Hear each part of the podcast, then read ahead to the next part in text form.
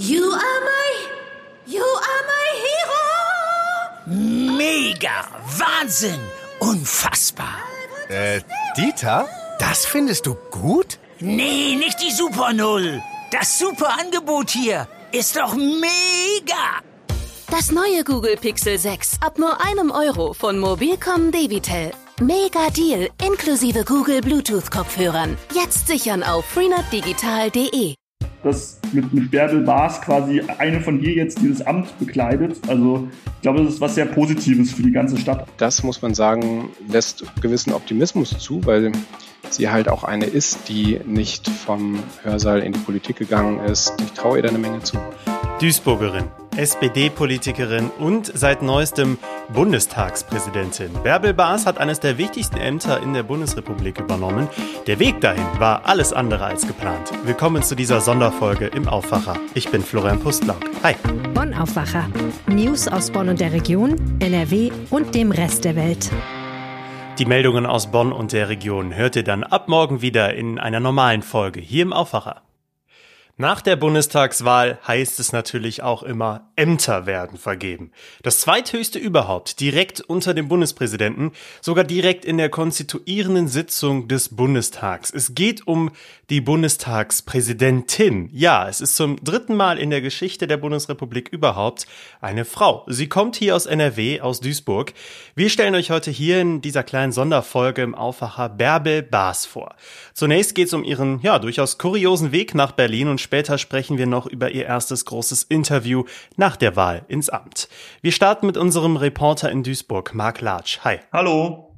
Wie bekannt ist Bärbel Baas denn erstmal in Duisburg? Also in Duisburg selbst ist Bärbel Baas schon ziemlich bekannt. Also sie ist hier geboren, hier ist hier aufgewachsen, ist seit über 30 Jahren in der SPD aktiv, hat sich da halt über Juso-Chefin und Ratsmitglied hochgearbeitet und ist jetzt schon viermal in Folge direkt in den Bundestag gewählt worden. Also Duisburg, wer mit Politik ein bisschen was zu tun hat, der kennt Bärbel Baas schon. Und was müssen wir grundsätzlich über sie wissen? Ja, also Baas ist eine durchaus linke Sozialdemokratin und sie steht auch so wie eigentlich kaum jemand anders für dieses klassische Aufstiegsversprechen der SPD. Also sie hat selber zunächst nur einen Hauptschulabschluss gemacht und sich dann über Bürogehilfin und Sacharbeiterin bis zur Abteilungsleiterin hochgearbeitet. Und das passt halt perfekt in dieses alte SPD-Bild auch davon, dass man halt durch harte Arbeit aufsteigen kann. Und das ist eigentlich auch ziemlich ein Bild, was auf Bebel Bars auch passt. Sie hat sich also hochgearbeitet, sagst du. In welchem Bereich war sie denn vor der Politik tätig? War das eine stringente Karriere? Nee, also stringent war das nicht. Sie wollte zuerst technische Zeichnerin werden, hat dann aber keinen Ausbildungsplatz bekommen und hat dann eine Ausbildung bei, den Duisburger, bei der Duisburger Verkehrsgesellschaft gemacht und ist dann später auch mehr in den Gesundheitsbereich gewechselt. Also das, das Ganze war schon jetzt nicht so ganz stringent, aber halt immer ein Stückchen weiter auf der Karriereleiter auch im Laufe der Zeit. Jetzt ist sie also Politikerin, da schauen wir jetzt gerne mal genauer drauf. Vor einem guten halben Jahr hast du noch einen Artikel geschrieben mit dem Titel In Karl Lauterbachs Schatten. Ja, das war ziemlich eindrücklich. Seit 2019 war Bärbel Baas nämlich als SPD-Fraktionsvize für Gesundheitsthemen zuständig. Und trotzdem stand sie nicht so im Rampenlicht wie ihr Parteikollege Lauterbach. Wie erklärst du dir das? Ja, man muss bedenken, dass als die Pandemie so richtig losging, war Baas halt gerade erst ein halbes Jahr die Nachfolgerin von Lauterbach. Sie hat quasi seinen alten Job übernommen und war dann in der SPD-Fraktion für Gesundheitsthemen zuständig. Das haben nur, glaube ich, außerhalb der SPD nicht so viele mitbekommen. Und als dann Corona losging, war dann Lauterbach plötzlich in allen Talkshows, was auch daran lag, dass er halt als Epidemiologe da auch natürlich noch mehr vom Fach war als die Krankenkassenbetriebswirtin Baas und da natürlich dann noch mehr und genauer was zu sagen konnte. Das lag aber mit Sicherheit auch daran, dass Lauterbach, wie man ihn kennt, äh, einfach auch jede Anfrage annimmt. Also er ist halt auch ein Politiker, der wirklich sehr medienaffin ist und in jede Talkshow geht und das vielleicht auch noch mehr macht als Bärbel Baas. Und deswegen war er eben dann auch noch bekannter und niemand wusste, wer in der SPD eigentlich für diese Themen zuständig ist. Es kam mir auch durchaus überraschend, dass SPD-Fraktionschef Rolf Mützenich Bärbel Baas als Präsidentin des Deutschen Bundestags vorgeschlagen hat. Wie hast du das aufgenommen, als klar wurde, Bärbel Baas wird nominiert? Ja, ich war zunächst mal sehr überrascht, weil das hier auch vor Ort, glaube ich, niemand so erwarten konnte. Und ich glaube auch, dass das Bärbel Baas selber nicht so erwartet hat. Sie hat ja auch in ihrer ersten Rede als Bundestagspräsidentin erwähnt, dass sie nicht selbst den Finger gehoben hat, sondern Ja gesagt hat, als sie gefragt wurde. Und das zeigt ja auch schon mal, dass sie jetzt, glaube ich, nicht schon monatelang auf diesen Job hingearbeitet hat, sondern einfach jetzt, als dann wohl auch eine Frau gesucht wurde für diesen Job, dann eben da war und dann die erste Kandidatin war, die gefragt wurde. Wie sie selber damit umgegangen ist, das besprechen wir später hier im Aufwacher. Jetzt erstmal zur Wahl selbst. Sie wurde mit 576 Ja-Stimmen, 90 Nein-Stimmen und 58 Enthaltungen gewählt. Was hast du aus ihrer Antrittsrede mitgenommen, außer dem Fingerzeig? Ich finde, man hat schon gemerkt, dass da eine linke Sozialdemokratin spricht. Es war natürlich sehr staatstragend alles entsprechend des Amtes. Aber gerade, dass sie auch erwähnt hat, dass es ihre Aufgabe ist, dass alle Menschen mitgenommen werden, eben auch die, die nicht auf Demonstrationen gehen oder eben auch eigentlich jetzt gar nicht so politikaffin sind vielleicht. Das war schon mal typisch sozialdemokratisch, fand ich. Und dass sie auch gelobt hat, dass das Parlament jünger und diverser geworden ist. Und eben der Verweis darauf, dass doch die Bundestagsdebatten nach ihrem Wunsch ein bisschen in allgemeinverständlicherer Sprache geführt werden sollten und auch die Gesetzentwürfe in die Richtung gehen sollen, waren schon typisch sozialdemokratische Ansätze. Was ich noch sympathisch fand, als sie dann auch ihre Heimatstadt erwähnt hat, und da hat man auch diese, diese ehrliche Freude darüber gemerkt, dass sie wirklich jetzt irgendwie die erste Duisburgerin ist, die es so weit geschafft hat in so einem Parlamentsamt. Und das fand ich, sie kam relativ locker und sympathisch rüber, fand ich. Ja, Stichwort Duisburg. Sie ist nicht die einzige Duisburgerin im Bundestag. Du sagst auch gerne mal, die Berliner Republik ist jetzt auch eine kleine Duisburger Republik. Wie meinst du das? Das war natürlich ein bisschen überspitzt formuliert, muss ich zugeben, aber es ist halt so, dass zuvor gab es eben mit Bärbel Baas und Mahmoud Özdemir eben zwei Duisburger Abgeordnete im Bundestag und jetzt sind es fünf, was schon mal von der Zahl deutlich mehr und obendrein durch die Ampelverhandlungen stehen eben auch viel davon im Mittelpunkt. Jetzt ist erstmal Baas ist Bundestagspräsidentin, aber äh, Lamia Kador und Felix Banaschak, die beiden grünen Abgeordneten, verhandeln ebenso wie der SPD-Abgeordnete Mahmoud Özdemir mit über die Ampelkoalition. Sogar der äh, Duisburger Oberbürgermeister Sören Link ist angereist nach Berlin, um zu verhandeln. Also so viel Einfluss ist man hier in Duisburg nicht gewohnt. Und deswegen ist es schon was Besonderes, dass da so viele Duisburger Politiker auch in der ersten Reihe mitarbeiten in Berlin. Und natürlich wichtig, wie haben die Duisburger denn selbst die Wahl von Baas aufgenommen? Also ich habe jetzt noch nichts von negativen Reaktionen mitbekommen. Natürlich ist man hier auch auf den offiziellen Stellen in der Stadt noch bei vielen Bürgern auch einfach happy darüber, dass irgendwie eine Duisburgerin das geschafft hat. Die haben auch die Tage einen, einen Leserbrief bekommen, der einfach nur die pure Freude darüber ausgedrückt hat, dass mit, mit Bärbel Baas quasi eine von hier jetzt dieses Amt bekleidet. Also ich glaube, das ist was sehr Positives für die ganze Stadt auch. Die Infos hatte Marc Latsch aus der Duisburger Lokalredaktion der Rheinischen Post. Vielen Dank. Ja, gerne. Jetzt habt ihr also einen ersten persönlichen Eindruck von Bärbel Baas bekommen. Doch wie waren überhaupt ihre ersten Tage im Amt?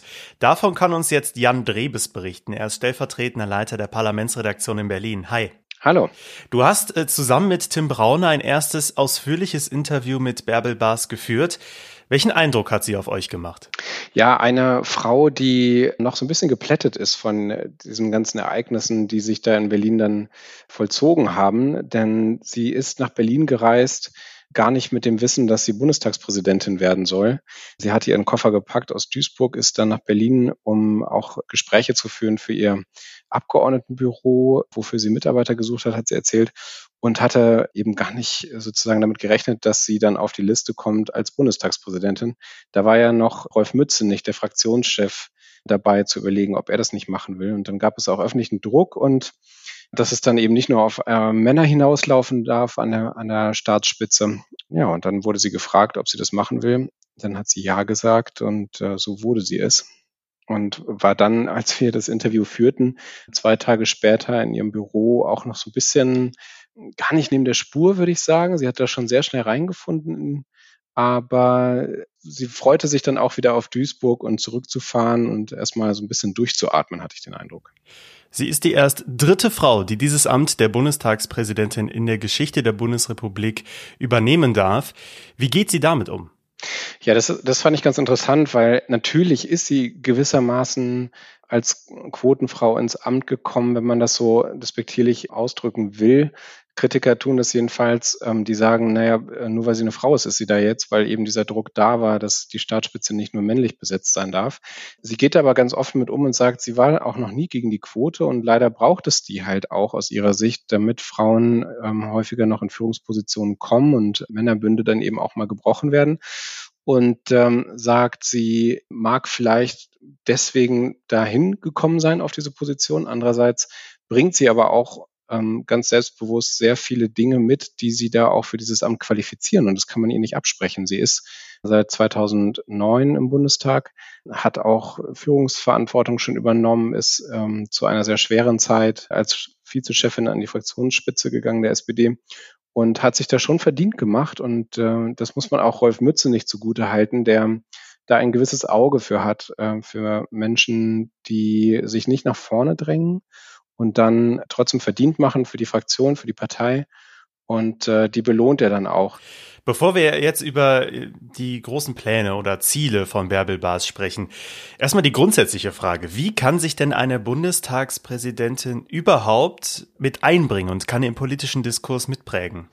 Ja, sie ist ja die zweite Frau im Staat. Das ist ein richtig hohes Amt. Sie hat ein Verfassungsamt. Da liegt schon sozusagen per se sehr viel Gewicht darauf. Sie haben, hat die Verantwortung, dass sie eine Wahlrechtsreform nach vorne bringt, die dringend nötig ist. Der Bundestag wird ja immer größer. Wir haben den Rekordbundestag, über 700 Abgeordneten. Und da muss man schon schauen, ähm, dass das nicht aus dem Ruder geht. Da hat sie sehr viel vor. Sie hat diese Macht dann eben auch als Bundestagspräsidentin, das zu initiieren, kann dann sehr wohl äh, sozusagen da gestaltend tätig werden, auch wenn sie natürlich jetzt nicht die Mehrheiten beschaffen kann. Das müssen dann schon die Fraktionen selber hinkriegen aber sie kann darauf dringen, dass es das eben geben wird. Und äh, wenn ihr das gelingt, dann ähm, hat sie sozusagen da mehr Erfolg als immerhin Wolfgang Schäuble, der seit über 50 Jahren im Parlament sitzt und das jetzt zuletzt als ihr Amtsvorgänger nicht hinbekommen hat. Was hat sie sich denn genau inhaltlich vorgenommen? Wahlrechtsreform ist sicherlich ein großes Thema. Ist das so ihr Schwerpunkt? Ja, das, das ist sicherlich ein ganz dickes Brett, was sie jetzt eben anfangen wird zu bohren. Mm, und kann da auch ein bisschen aufbauen auf dem, was zuletzt jetzt schon besprochen wurde in der vergangenen Legislaturperiode, aber eben nicht zum Erfolg geführt hat. Und dann will sie auch die Frauenförderung noch nach vorne bringen. Sie will, hat sich ausgesprochen im Interview für das Wahlalter mit 16 für den Bundestag, will Volksentscheide auf Bundesebene nach vorne bringen, will sich auch dafür einsetzen, dass eben die Sprache im Parlament so ist, dass Menschen die sonst mit Politik vielleicht nicht so viel in Berührung kommen oder sich dem schon abgewandt haben, auch wieder mehr Zugänge finden. All das hat sie sich vorgenommen, um dann das äh, Parlament sozusagen wieder besser erlebbar zu machen für jeden Einzelnen da draußen. Und das muss man sagen, lässt gewissen Optimismus zu, weil sie halt auch eine ist, die nicht vom Hörsaal in die Politik gegangen ist, die auch durchaus eine sehr einfache leicht zugängliche Sprache spricht und äh, ich traue ihr da eine Menge zu. Und jetzt zum Abschluss äh, finde ich sehr interessant, welchen Ruf hat dieses Amt denn im politischen Berlin? Ich finde, es, es wird manchmal so ein bisschen unterschätzt, dieses Amt der Bundestagspräsidentin. Ja, das, das ist schon so, weil natürlich mehr auf den Bundespräsidenten geschaut wird und ganz insbesondere natürlich äh, Bundeskanzlerin, Bundeskanzler. Das sind natürlich die beiden Figuren, die, die vorne stehen. Aber das Parlament immerhin ist ein, eine sehr, sehr wichtige Gewalt. Da werden die Gesetze gemacht, da hat man äh, die großen Debatten.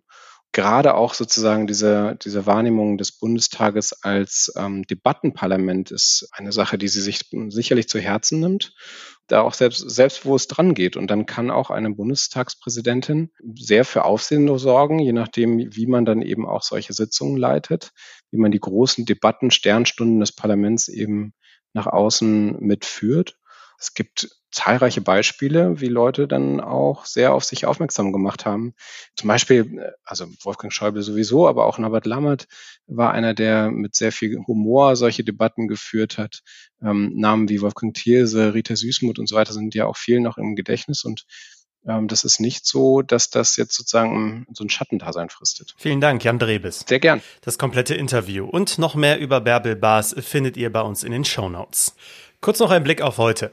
Die Maskenpflicht in den Klassenräumen fällt ab heute in NRW offiziell weg. Diese Entscheidung der Landesregierung hatte aufgrund der weiter steigenden Corona-Zahlen auch für deutliche Kritik gesorgt. Die Weltklimakonferenz der Vereinten Nationen wird heute in Glasgow fortgesetzt. Mit dabei sind jetzt auch zahlreiche Staats- und Regierungschefs. Die zweiwöchige Konferenz wird entscheidend für den Klimaschutz in den nächsten Jahren.